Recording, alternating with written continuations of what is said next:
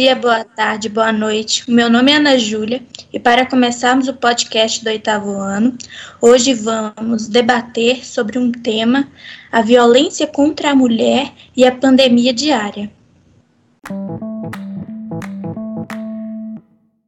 Meu nome é Lara e como convidada vamos entrevistar a professora Alessandra, que no momento está dando aula no Colégio Objetivo e vamos falar sobre a violência contra a mulher em meio à pandemia. A violência contra a mulher é um tema que está muito evidente ultimamente, mas sabe-se que ela sempre existiu. Seria possível você fazer um breve panorâmico histórico sobre o assunto? É, ela tem realmente uma, uma origem histórica, tá? Eu, é difícil falar para vocês né, necessariamente uma data, né? A gente pode pegar desde a Grécia, se a gente for pensar, por exemplo, na antiguidade, as mulheres na antiguidade elas não eram consideradas cidadãs, tá? Você tem uma, eu, eu poderia mais do que isso, né? Ao longo da história, a mulher ela nunca foi vista como cidadã. Isso desde a Grécia antiga, na Idade Média, ela era sempre vista como aquela que tinha que ficar em casa, cuidando da família, cuidando dos filhos e não tendo a, ela não teria um papel cidadão, principalmente a mulher ateniense, que se esperaria, né, se a gente for pensar na antiguidade, se esperaria que a mulher ateniense fosse uma mulher mais, uh, talvez, considerada cidadã, por ser uma democracia, né? Mas não, muito pelo contrário. Então, a gente pode colocar desde a antiguidade com esse viés, e claro, as demandas da mulher ao longo do tempo, elas foram mudando também, né? Mas a, a, a, a, não uma data específica, mas desde que a mulher é mulher, ela já tem que lutar para o teu espaço, né? Mas eu, eu vou aproveitar a sua pergunta e vou pensar mais no Brasil, tá? Eu acho que valeria a pena a gente conversar mais sobre o Brasil, né? Porque se a gente for pensar, por exemplo, no movimento feminista, o movimento feminista, nós temos vários nomes, nós temos quatro ondas do movimento feminista, nós temos grandes mulheres que fizeram papéis extraordinários desde o século XIV, já denunciavam, por exemplo, o ódio à mulher, tá? Já falavam a respeito, por exemplo, na própria Revolução Francesa, nós tivemos uma carta né, dos direitos da mulher, já denunciando por que, que a cidadania era só concedida aos homens e não às mulheres, mesmo na Revolução Francesa. Então, a mulher, ela historicamente é uma luta constante, uma luta política, é uma luta para ser respeitada enquanto mulher e principalmente uma luta pela igualdade da mulher, na uma igualdade de gênero, tá? Agora, eu vou aproveitar a sua pergunta e vou fazer um aparato geral aí do Brasil, por exemplo. Não sei se isso entraria na pauta de vocês, mas eu já vou me adiantar. Se nós pensarmos, por exemplo, na, no Brasil, uh, vamos pensar Brasil, anos 30. Anos 30 você teve Getúlio Vargas e a Constituição de 1900, a partir aí de 1930, nos anos 30, o Código Eleitoral, o voto. Anos 40, a obrigatoriedade do voto feminino. Anos 60, o movimento feminista começando no Brasil. Mulher entrando no mercado de trabalho. Década de 70, o auge do movimento feminista. Até eu coloquei aqui para não me perder, porque tanta, tanta coisa que eu queria falar para vocês. Você tem, na década de 70, o auge do movimento feminista, já em relação a, ao movimento feminista que nasce na Europa, já em meados aí, já ao final do, da, durante a Revolução Industrial e tendo, tendo um auge aí nos anos 60. Você tem, nos anos 70, também a mulher entrando no mercado de trabalho, o divórcio sendo aprovado, aí o direito ao divórcio.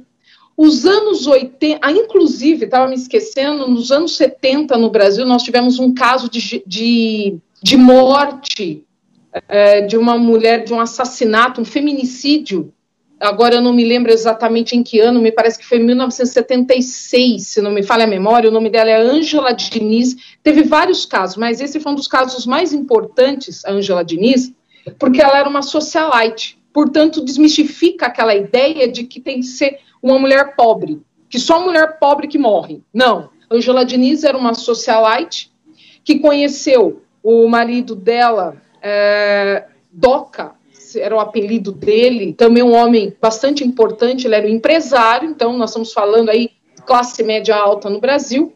Ele era casado, daí ela se envolveu com ele, ele se separou da esposa, começaram a ter um romance, depois se casaram. E quando eles passaram a viver juntos, ele tinha muitos ciúmes, porque além dela ser uma, uma mulher rica, ela era uma mulher muito bonita. Então ele começava a achar que ela estava tendo casos com outros homens, e, e aí a violência era constante era violência psicológica, moral, enfim, ela sofria violência física, moral, psicológica, até um dia que ela resolveu dar um basta, terminar com a relação e você já sabe o final da história. O final da história é: ela tentou acabar com a relação, consequentemente, ele não aceitou e deu um tiro nela.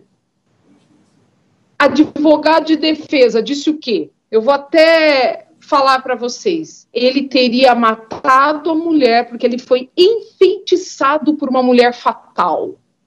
É, veja só, que ela, ele foi enfeitiçado por uma mulher fatal. Ele teve que fazer isso em defesa da honra dele. Porque imagine o que queriam pensar, né? Se ela era uma mulher muito bonita, ela poderia ter casos. Ele fez isso pela honra dele. Né? E ele foi enfeitiçado por uma bela mulher. Esse tipo de, de discurso acabou gerando no Brasil uma, uma, principalmente das mulheres, da sociedade brasileira, uma corrente que dizia o seguinte: quem ama não mata.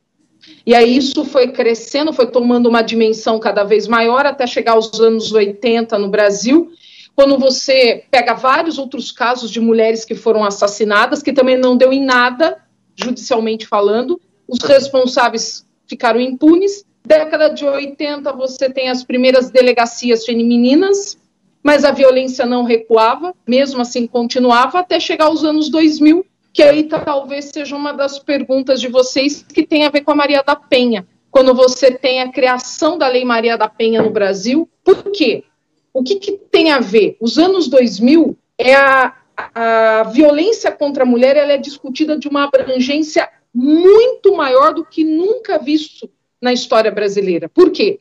Porque nós tivemos uma mulher também vinda de uma classe média alta, que é a Maria da Penha, que entrou com uma.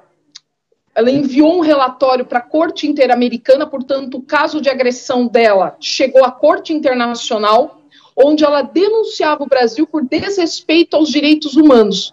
E o Brasil foi envergonhado mundialmente por quê?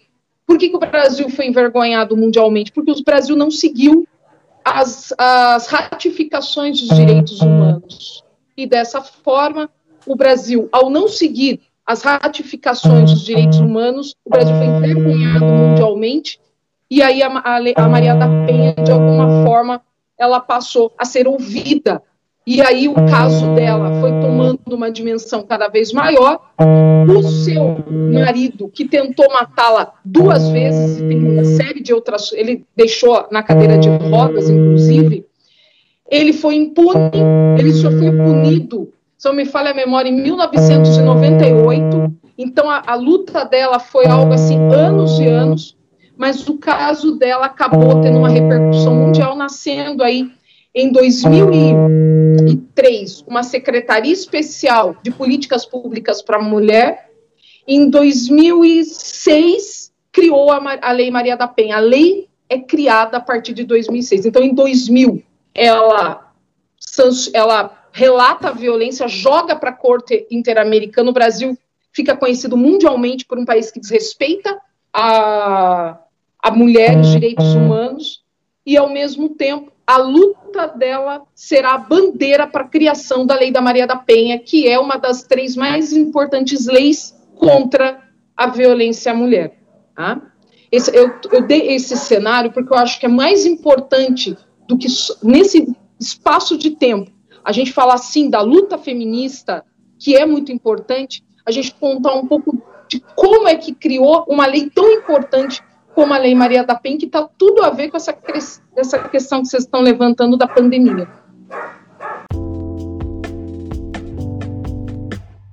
Ok, agora vamos para a segunda pergunta. Pesquisas revelam que o número de casos de violência doméstica aumentaram durante o período de isolamento social.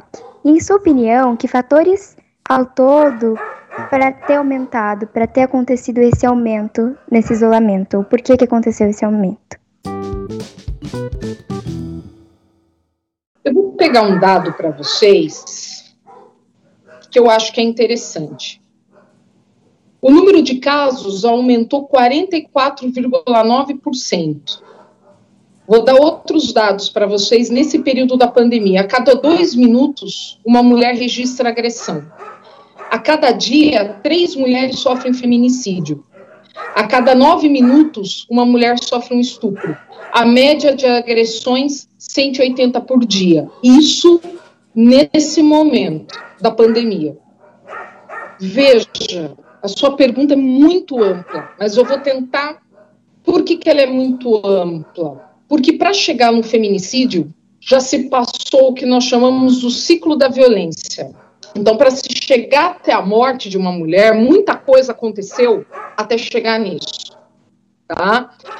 E aí, quando você tem um período de pandemia, você tem um período de confinamento. Então, o agressor passa mais tempo com a sua mulher, com a vítima. E, e, se vocês analisarem, o número de casos de feminicídio tem acontecido principalmente agora. Principalmente está explodindo agora, entre os meses aí de maio, junho e julho. Por quê? O, o auge, né, aquele momento de março, abril, ficou confinamento, as discussões são mais constantes e depois vem a morte da mulher. Muitas vezes, o que nós estamos vendo, além desses casos de violência, onde você tem o agressor e a vítima convivendo mais tempo, você tem um outro fator também, que está sendo falado muito, que é a, a dificuldade que a mulher está encontrando por conta da pandemia, até mesmo em questões, se a gente pensar na, nos equipamentos públicos, a mulher está tendo uma dificuldade de acessar os equipamentos públicos para pedir ajuda. O Disque 180 e o Disque 190, que também são que vieram logo depois da Lei Maria da Penha, como as casas de abrigo e outras casas aí de proteção à mulher, todos esses é, essas estruturas que foram criadas juntamente com a Lei Maria da Penha, mesmo assim a mulher não está tendo, não está conseguindo acessar isso e não está conseguindo acessar equipamentos públicos para denunciar, né? e aí chega ao feminicídio. Então, nós estamos sofrendo o que nós chamamos de uma subnotificação. Muitos casos acontecem, pouco ainda está se chegando. Então, o que, o que eu apresentei aqui para vocês pode ser um dado ainda maior, porque nós estamos sendo uma subnotificação desses casos. Porque muitas mulheres não estão conseguindo ter acesso, não estão conseguindo chegar né, a, a essas delegacias, não estão conseguindo buscar ajuda. Né? Agora, quando se fala em feminicídio, minhas queridas, tem um ponto aí. Para se chegar até aí, passou-se por um longo caminho. Passou-se por um caminho em que a mulher foi aceitando, perdoando, achando que o homem ia melhorar, que ele ia mudar, e aí ele não melhora, pede perdão, fala que tudo vai acabar, que ele vai se tornar uma pessoa melhor, e, no entanto, as coisas tendem a aumentar. Tá? Então, uma das explicações. Agora, claro que diante de tudo isso, nós temos aí é, um machismo muito grande, né? esse sentimento machista, esse sentimento de que a mulher é uma propriedade, né? a mulher ela é uma propriedade do homem, e principalmente essa mulher hoje, cada vez mais o mercado de trabalho, cada vez mais atuante, tem assustado o homem que não está conseguindo lidar com essa nova mulher que está chegando aí. Né? e um machismo que prepondera, né, esse, esse excesso né, de uma sociedade machista e violenta. Nós somos uma sociedade machista e violenta. A sociedade brasileira, historicamente, ela é uma sociedade violenta e ela aceita a violência e muitas vezes ela acha isso normal, tá? Ela normaliza a violência. E mais que isso que me preocupa, políticas públicas não estão sendo realizadas no Brasil como se deveria. Né? Não se pensa na questão da violência contra a mulher como se deveria. Por exemplo, se nós imaginarmos que deveria ser uma pauta governamental, e muitas vezes não se torna pauta governamental, como se deveria, teria que ter uma pauta governamental de combate à violência contra a mulher. Isso é feito muito pouco. São muito poucas ainda as ações com relação a isso. O que a gente precisa, na verdade, é ir através da educação, da informação, chegar até as meninas, por exemplo, nas escolas e começar a trabalhar. É, e esse, esse trabalho que vocês estão fazendo é maravilhoso. Esse trabalho que vocês estão fazendo juntamente com a professora é maravilhoso. Por que, que isso é maravilhoso? Porque nós precisamos falar sobre esse assunto com os nossos jovens.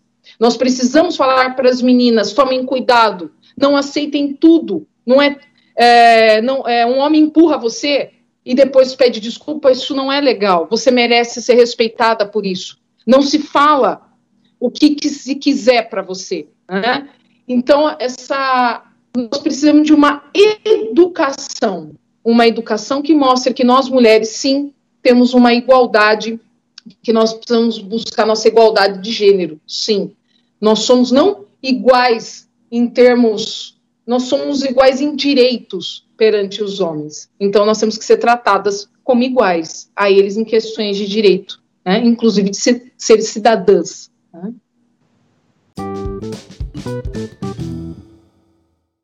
A próxima pergunta.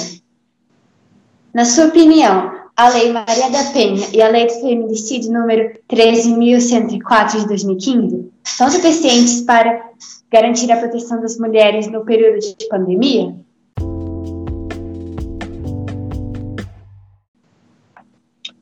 Sofia, sua pergunta também é muito interessante. A Lei Maria da Penha, ela é muito moderna. Às vezes as pessoas têm uma ideia que a Lei Maria da Penha não protege. Não, a Lei Maria da Penha, ela é muito moderna sim, tá?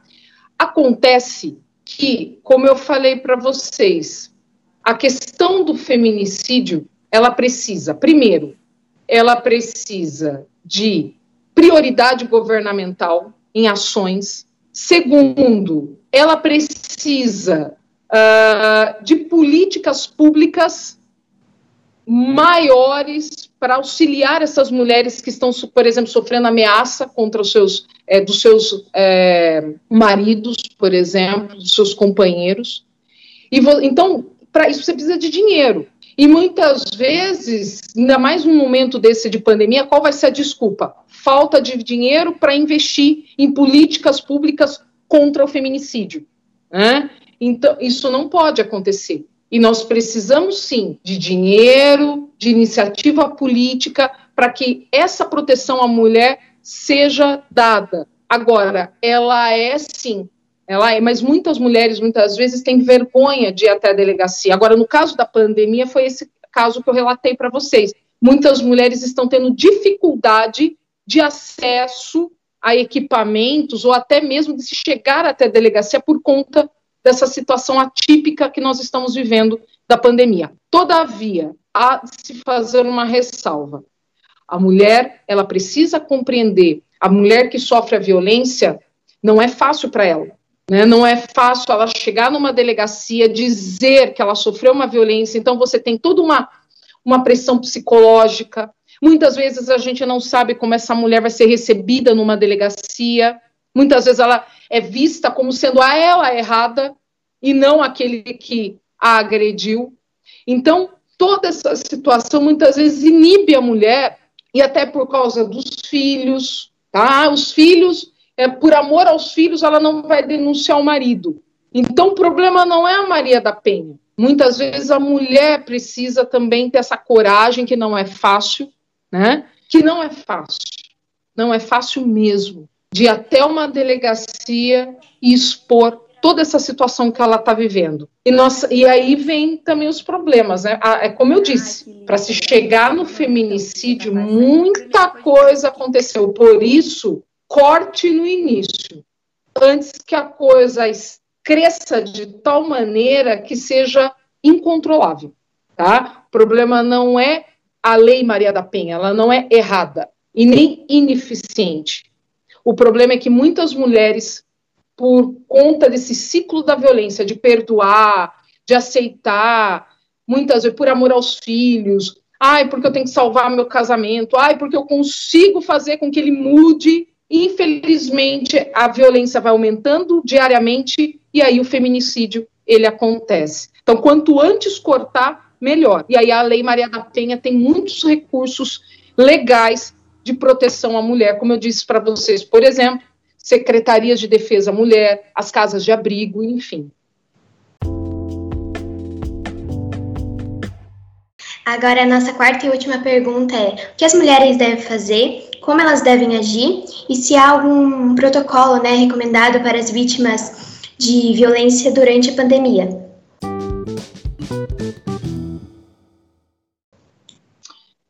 Sempre é necessário. A primeira coisa é denunciar. Né? Como eu disse, fácil não é, mas é o caminho. É, ter, é achar aquela coragem como, por exemplo, uma pessoa que me surpreendeu, a Luísa Brunet. A, a Luísa Brunet foi uma mulher aí que você nunca imaginou, uma mulher linda, né? Uma mulher aí super bem resolvida, que estava sofrendo violência do marido e ela denunciou. Ela fez essa denúncia, agora ela tornou isso público e ela tem feito aí um trabalho para ajudar e conscientizar outras mulheres. Então, acho que esse é o primeiro ponto, né? A denúncia, fazer a denúncia e usar né, dos mecanismos legais da Maria da Penha. O segundo é um trabalho de prevenção. Eu disse lá no início, é necessário cortar o mal pela raiz, antes que a coisa cresça, para se chegar na morte. Então, esse é um ponto muito importante. Não deixar, não permitir que essa violência vá crescendo diariamente. Então, corte antes que ela aumente, né? Protocolos, eu acho que não tem. É denunciar, né? E continuar cobrando uh, das ações públicas e nós mulheres, nós aqui que estamos, vocês que estão fazendo um trabalho maravilhoso, fazer exatamente esse papel, conscientizar. Isso aqui também é um trabalho de prevenção, conscientizar outras mulheres. Né? Nós temos que nos valorizar, entender que nós temos o nosso valor, que nós temos direitos iguais aos homens, tá? Uh, lógico que a gente pode discutir essas questões em, outros, em outro aspecto, mas nós, temos, nós somos cidadãs, nós temos que ser tratadas como iguais, tá? E principalmente com todo o respeito e carinho que a mulher merece. E que nós não temos que ser é, criadas para ser boas esposas só. Nós temos sim que ser boas pessoas, boas, mas espera aí, Havia uma propaganda simbólica no Brasil na década de 80 que mostrava muito essas propagandas como ser uma boa esposa. Então você tinha na, essas propagandas tinham um protocolo de como você ser uma boa esposa. Tipo, você tem que ser submissa, você tem que aceitar tudo. Não é bem assim, né? Que homem e mulher podem ser parceiros, podem conversar, dialogar, chegar juntos, né? Uma parceria bacana, né? E não a mulher tem que ser submissa, aceitar tudo. Não. Parceiros, conversar, chegar juntos, estarem juntos, construir juntos, né? Como, se, como se deve ser. Então, acho que esse trabalho de conscientização de vocês já é um trabalho aí maravilhoso de prevenção. Eu que agradeço. Nós agradecemos essa colaboração com o nosso trabalho. Muito obrigada, viu? Você que está nos ouvindo, pense nisso. E se souber de alguma coisa, denuncie.